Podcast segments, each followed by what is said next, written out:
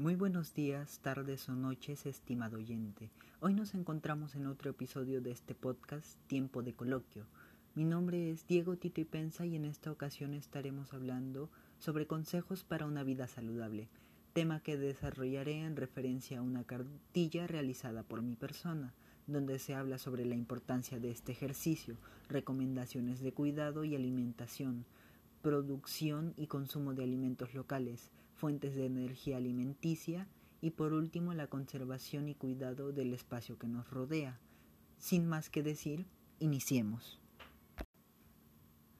Antes de la cuarentena, mínimamente íbamos de nuestro hogar a la escuela y en las mismas nos movíamos y realizábamos actividad física.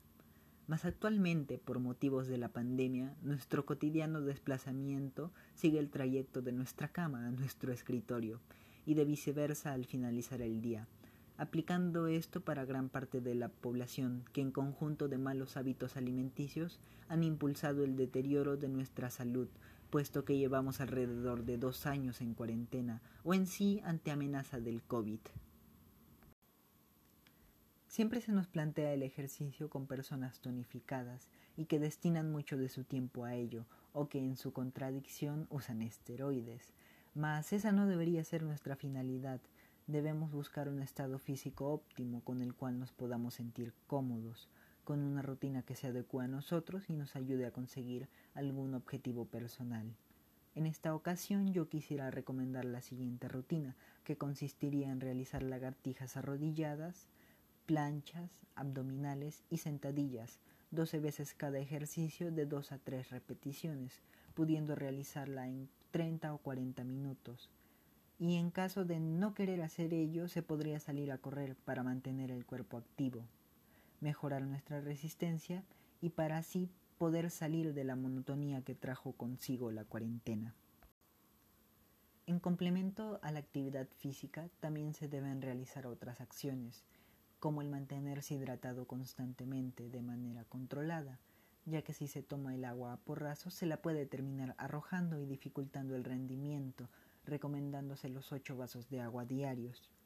Posterior a la actividad física es importante cambiarse totalmente de ropa y bañarse con agua fría, debido a que mejora la circulación sanguínea, la recuperación muscular, ayuda al sistema inmunológico, reduce los niveles depresivos, fomenta la disminución del acné, la caída del cabello, entre otros beneficios más. En caso de que durante el día se guste algún aperitivo, comer fruta sería una buena opción, recomendándose las tres piezas diarias. En el desayuno se debería comer abundantemente e ir descendiendo la cantidad con las siguientes comidas del día, el almuerzo y la cena, variando los tipos de alimentos y evitando la comida chatarra. Por último, se deben dormir de 7 a 8 horas diarias para reponerse completamente. Enfocándonos un poco más en el sector del consumo de frutas y alimentos en general, me gustaría compartir aquellos que se pueden hallar en mi localidad, como la guanábana, la granadilla, el plátano, el café, el aguaimanto, naranjilla, palta, tomate, yuca, pituca, papa, pacay y limón.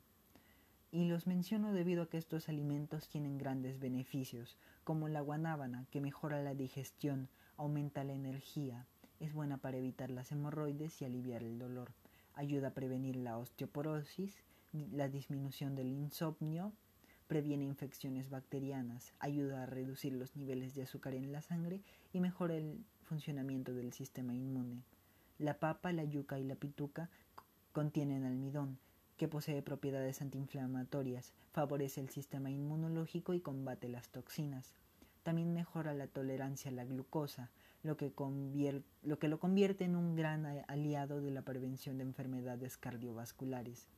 El tomate es un antioxidante natural, mejora la salud de los huesos, es beneficioso para los ojos, mejora la salud cardíaca, ayuda en la reducción del colesterol y es ideal para la piel.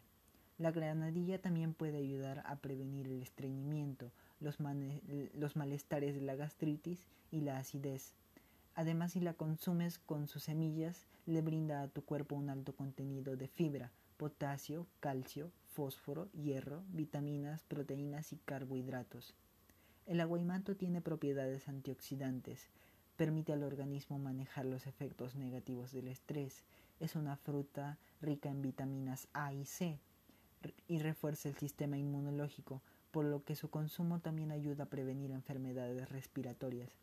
Así de la misma forma, el resto de alimentos poseen propiedades beneficiosas para nosotros, por lo cual se debería aumentar su consumo e información sobre ello.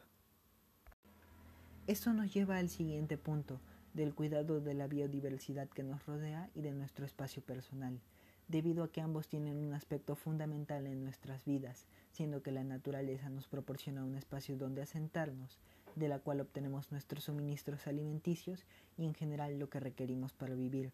En cuanto a nuestro espacio personal, es importante debido a que al estar confinados es donde pasamos casi la totalidad de nuestro día, y es por ello que debemos darle el debido mantenimiento para sentirnos a gustos y para estar en una condición psicológica óptima debido a que la monotonía nos podría llegar a hartar. En este sentido damos por finalizado este podcast, concluyendo en que ante la pandemia nuestra salud física y mental se pudo haber visto afectada, mas si se gustaría mejorar, seguir las recomendaciones de este podcast sería una buena opción, siempre tomando en cuenta que lo dicho por mí no está explícitamente tras un estudio científico, es una simple recopilación de datos y mi opinión personal. Mas para una mejora efectiva, lo adecuado sería recurrir a un especialista de la salud. Sin más que decir, me despido y les agradezco su atención.